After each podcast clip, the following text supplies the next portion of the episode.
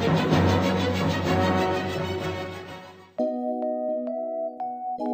suis Floriane Guy et je vous retrouve aujourd'hui pour un nouvel épisode d'Europe et le podcast des initiatives européennes à Clermont.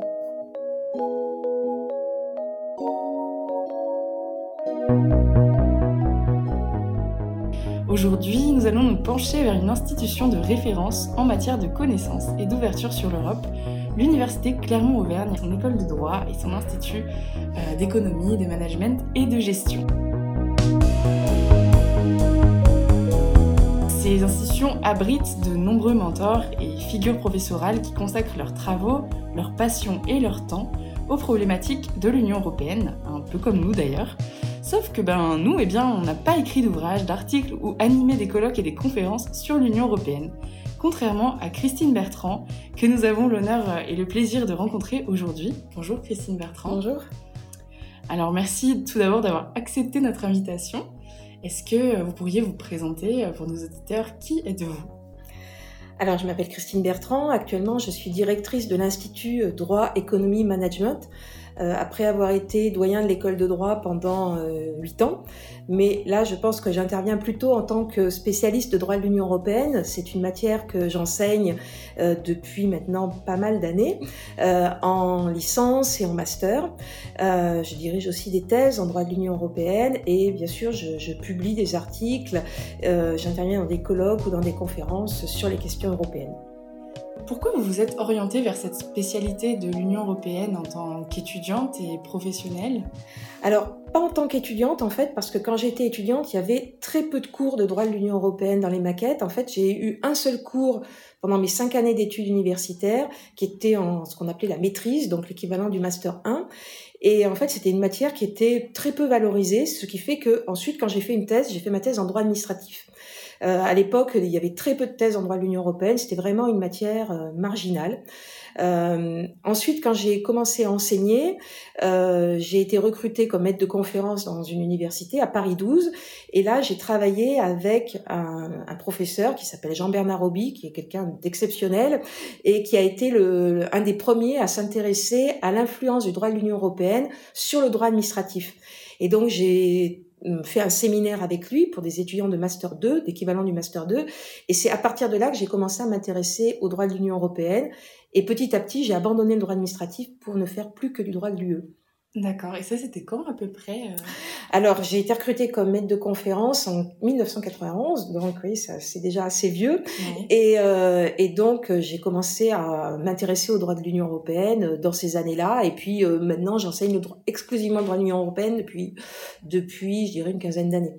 Oui, donc vous avez suivi la naissance de l'Union européenne. Absolument. L'étape de 1992. Voilà, c'est ça, exactement. C'est à partir de, de ce moment-là, à partir de 1992, que les thématiques européennes se sont vraiment imposées dans les universités. C'est devenu impossible de ne pas faire davantage de cours de droit de l'Union européenne. Et euh, du coup, quand je suis euh, venue ici, quand j'ai été recrutée ici, c'était pour créer un cours qui n'existait pas euh, jusque-là, qui est ce qu'on appelle le droit matériel de l'Union européenne, c'est-à-dire en fait euh, le marché commun le, les politiques de l'Union européenne qui n'étaient jusqu'à présent pas enseignées ici. D'accord, donc vous êtes une pionnière euh, du coup, dans sur votre, ce, sur ce sujet-là, euh, dans tous les cas, oui. Et pourquoi est-ce important pour vous en fait de transmettre ça à vos étudiants et comment vous les sensibilisez à l'Europe au quotidien à travers vos cours Alors, c'est essentiel de, de connaître l'Union européenne quand on étudie en droit et au-delà de mon point de vue, parce que euh, l'Union européenne a énormément d'impact dans la vie euh, des, des, des, des, citoyens, enfin, des habitants d'un pays euh, qui est membre, hein, et même parfois des, États qui ne sont pas membres de l'Union européenne. D'ailleurs, il y a énormément de textes qui sont issus de l'Union européenne, y compris des textes qui, qui ont un impact très concret sur, sur la vie quotidienne des, des, de, de, chacun d'entre nous, des, par exemple des textes de protection des, des consommateurs euh, qui sont euh, très méconnus mais néanmoins euh, très importants. Par exemple, pratiquement tout le droit de l'environnement qui est applicable en France est issu de textes de droit de l'Union européenne. Donc c'est vraiment des choses qui sont très concrètes et très importantes. Donc c'est bien que les gens en aient conscience, euh, aient conscience de l'importance de l'Union européenne. Et c'est pour comprendre cette importance, il faut comprendre comment ça fonctionne. Alors, comment je les sensibilise? Bon, à vrai dire, euh, euh, ce que j'essaye le plus possible, c'est de leur donner des clés euh, pour qu'ils comprennent les enjeux et que ça soit pas un cours technique parce que le droit de l'Union européenne, ça peut être très technique. Les, textes de droit de l'Union européenne peuvent être très difficiles, euh, très compliqués à lire. Bon, donc c'est pas forcément, en tous les cas, quand euh, quand je fais des cours en licence, ce que j'essaye d'apporter, c'est pas la technicité, c'est plutôt comprendre d'où on vient, quels sont les enjeux, pourquoi on rencontre des difficultés. Euh, et puis ce que j'essaye de faire aussi, c'est que les étudiants se fassent leur propre opinion sur l'Union européenne. Je veux pas faire un cours euh, euro-BA, euh, ni eurocritique systématiquement. J'essaye de trouver l'équilibre euh, euh, et de, de, montrer les atouts, en quoi ça a progressé, mais aussi les difficultés qui sont réelles et qu'il faut, à mon avis, pas minimiser. Vous organisez aussi de, de, très nombreux événements en partenariat avec les associations locales, comme les Jeunes Européens, le Mouvement Européen, la FEDEA, la Fédération des étudiants d'Auvergne. Et euh, du coup, à travers ça, j'imagine que vous pouvez encourager le débat d'une autre manière. Absolument. Comment vous faites? Est-ce que vous avez des exemples d'événements récents? Alors en fait, euh, très récemment, il y a eu une conférence euh, qui a été organisée par le mouvement européen à l'école de droit et qui portait sur la présidence française du Conseil de l'Union européenne, qui va commencer au mois de janvier.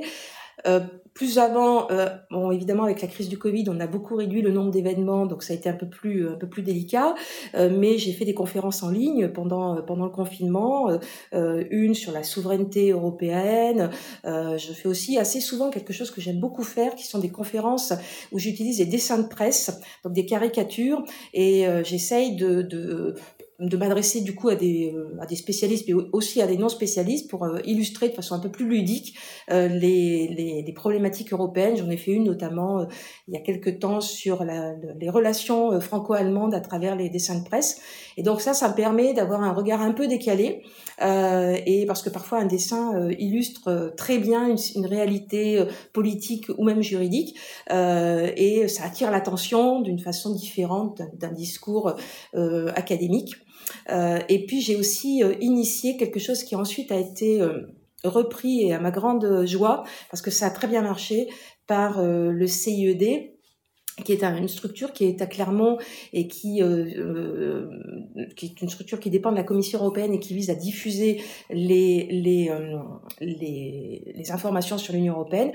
Donc j'ai initié dans cette structure les promenades européennes qui sont en fait une promenade dans Clermont où on explique euh, ce qui a été financé par l'Union européenne euh, en, se, en se promenant dans les, euh, dans, les différentes, dans les différents quartiers. Et ça, ça permet à des, à des personnes qui connaissent pas du tout l'UE de comprendre que, eh bien, il y a des tas de choses qui, en fait, dans leur quotidien, ont été financées par l'Union européenne, du tramway, en passant par la rénovation de certaines de certains quartiers, de, de Notre, de Notre-Dame-du-Port est une ville très ouverte sur l'Europe et l'international. Direction. Euh, des investissements majeurs, plus de 240 millions euh, d'euros euh, pour les 6 ans. Au niveau de la politique européenne, de façon pédagogique, concrète et surtout environnementale.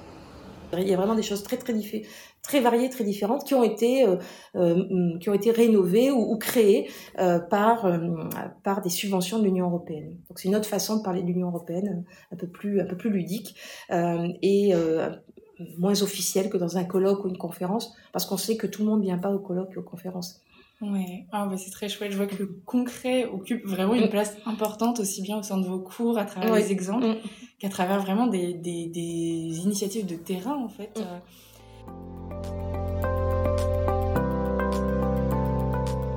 Est-ce que vous faites partie d'une euh, comment dire, d'une association vous-même Alors non, moi je, je, je, je, veux pas faire partie d'une association, c'est absolument volontaire parce que je considère que universitaire et militant, ça va pas forcément très bien ensemble. Euh, et euh, je, alors je critique pas ceux qui cumulent, hein, c'est pas du tout un jugement de valeur, mais moi je me sentirais pas forcément très à l'aise. Euh, je, la, être universitaire, ça implique une liberté de, de ton, de, de pensée totale, et quand on est dans une association, euh, l'association a sa propre philosophie, et moi j'ai pas trop envie de me sentir euh, liée par euh, par une philosophie particulière. J'ai vraiment envie de pouvoir euh, dire absolument ce que je veux sur et de penser ce que je veux sur l'Union européenne. Et voilà, je craindrais un espèce de conflit de loyauté si j'étais à la fois universitaire et membre d'une association.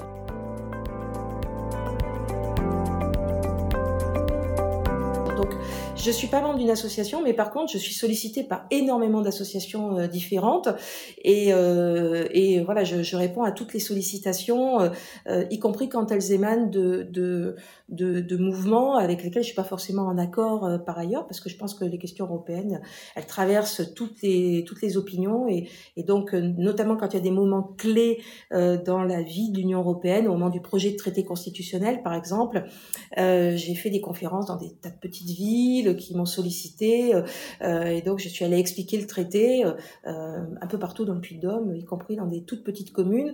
Euh, pour, voilà, pour, donc là, j'ai été sollicitée directement par les maires parce que je pensais que c'était important que le débat soit pas seulement à Clermont.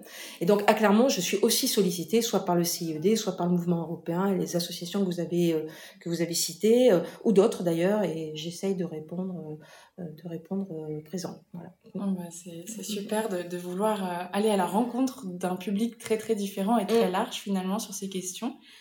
Euh, et d'ailleurs, vous avez participé à une conférence euh, le vendredi 3 décembre, donc vendredi dernier. Et durant cette conférence, vous avez parlé donc de la présidence de l'UE, euh, du fonctionnement administratif de l'Europe et de ses présidences finalement au pluriel. Mais aussi, vous avez parlé de, de l'Erasmus et de la pandémie avec, avec vos collègues. D'après vous, c'est quoi une Europe sans Erasmus, sans échange de jeunes à travers l'Union européenne? Ça ressemble à quoi? Alors, ça serait une Europe strictement économique. Hein. Ça serait euh, ce qui était le point de départ de la construction européenne, puisque quand on a créé le, marché commun en 1957, en fait, euh, l'Europe s'adressait à ce moment-là euh, exclusivement aux opérateurs économiques, donc aux entreprises, aux personnes qui voulaient bouger, mais uniquement pour travailler. Et en fait, euh, Erasmus a permis, ça a été la première étape vers l'élargissement de, de, cet espace, de cette circulation, et, et, une première étape pour faire en sorte que la construction européenne, ce soit pas que ce qu'on appelle parfois une Europe des marchés, une Europe des marchands, une Europe des entreprises, mais qu'elle puisse commencer à avoir du sens pour tout le monde. Et le fait que des, que des étudiants maintenant se, finalement se déplacent très facilement, euh, même si on peut toujours trouver qu'il n'y en a pas assez qui le font, hein, mais qui vont faire des études dans un autre État de l'Union européenne, c'est comme ça qu'on apprend à se connaître, c'est comme ça qu'on apprend à, s'enrichir de nos différences, mais aussi à, constater qu'on a quand même beaucoup de points communs. Euh, et euh, ça, ça participe à la construction d'une idée européenne, d'une sensibilité européenne, voire d'une identité européenne. Euh, et donc, sans cela, d'abord, je pense que d'un point de vue individuel, on aurait beaucoup de jeunes qui auraient qui auraient été privés de cette expérience euh, fantastique, qui est de faire une, année de, de, mobilité d'études. et puis, on aurait sans doute moins d'appropriation de, ce qu'est l'espace européen, parce que l'Union européenne, pour moi, c'est vraiment pas une idée abstraite, hein. c'est quelque chose de contraire très concret. Et, et, le fait de pouvoir se déplacer facilement, euh, c'est, euh, y compris pour ses études, c'est une illustration très concrète de ce qu'est l'Union européenne. On a, on a un peu oublié ce que c'était avant. Moi, j'ai connu ça quand j'étais jeune, hein, mais quand il fallait changer de pays, euh, c'était le contrôle aux frontières obligatoire, évidemment des documents de, des documents d'identité, ouvrir son coffre, et ça, c'était, il y avait des, des files d'attente aux frontières. Douane de Royaume de Belgique. Les papiers. Vous allez où comme ça? Et maintenant, bon, on passe les frontières, on se rend à peine compte qu'on passe une frontière, on change parfois même pas de monnaie. Euh, donc tout ça, c'est des choses qu'on a pris l'habitude de, constater, donc on n'y fait même plus attention. Mais ça n'a pas toujours été comme ça, et c'était pas il y a si longtemps que ça. Euh, donc la, capacité de se, de, se déplacer, elle est, elle est très importante, et on, va le constater bientôt avec avec le Brexit. Comme maintenant, aller au Royaume-Uni, en dehors même de la pandémie, ça va être plus difficile qu'avant quand même. Mmh. Ouais. Oui, c'est très important de le rappeler parce que c'est vrai que nous, on a grandi avec ça. Mm. J'ai 23 ans et j'ai toujours connu ça. Oui. Euh, et puis, Vos parents, non, sans doute. voilà, c'est ça, c'est ça. Oui, c'est très important de le rappeler. Et euh, quand vous avez parlé de l'identité européenne, je vois que vous avez un petit peu levé les yeux au ciel comme ça. Est-ce que c'est une idée un petit peu abstraite pour vous euh, Qu'est-ce que c'est l'identité Oui, l'identité, c'est l'identité, c'est forcément un peu abstrait, enfin en tous les cas théorique. Hein. Euh, et l'identité européenne, c'est un sujet qui est qui est compliqué parce que euh, on sent bien que ça serait pas inutile de pouvoir identifier, si je puis dire, une identité européenne. C'est un peu, bizarre de dire ça comme ça, mais euh, parce que euh, ça serait quelque chose qui autour duquel on pourrait se rassembler. mais en même temps, c'est pas très facile de trouver ce qui nous rassemble vraiment, parce que on a eu une histoire partagée, mais c'est aussi une histoire guerrière, donc elle nous, elle nous rassemble pas forcément si facilement que ça.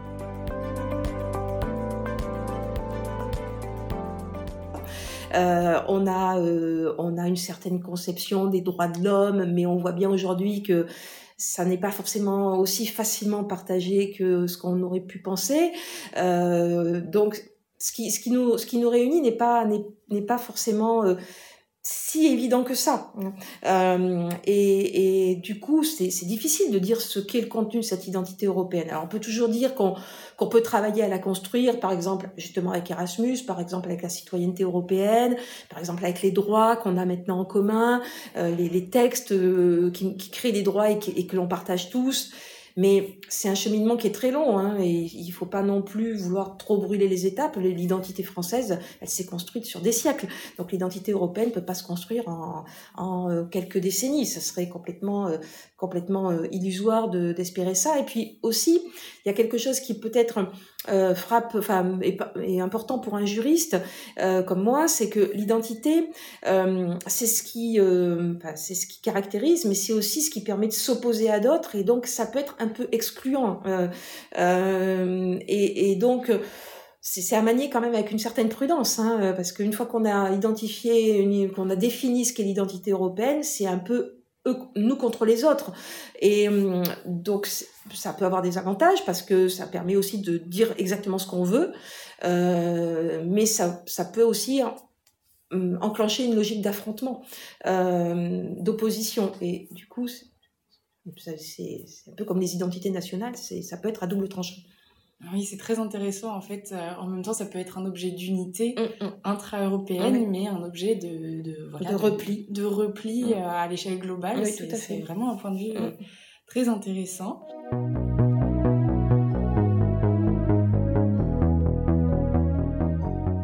Est-ce que c'est une réussite pour vous, l'Union européenne? Alors, si je dois répondre par oui ou par non, je, dirais oui, mais évidemment, ça appelle plein de nuances. Je dirais que c'est globalement une réussite parce que, parce que quand même, si on se ramène à 1945, je pense que personne n'aurait parié que l'on aurait fait tout, franchi euh, toutes ces étapes, euh, hum, partagé tout ce chemin. Mais dire que c'est une réussite ne doit pas euh, rendre euh, non lucide c'est une réussite avec beaucoup de bémols, euh, beaucoup de travail et, euh, et, encore énormément de choses à faire. D'accord, bah merci beaucoup pour, euh, pour cette réponse. Christine Bertrand, merci, merci pour à votre C'était Floriane Guy. Merci à tous d'avoir écouté cet épisode d'Europe et eux, le podcast des initiatives européennes à Clermont. N'hésitez pas à vous abonner à notre compte Instagram et à nous suivre sur toutes les plateformes de streaming. À la semaine prochaine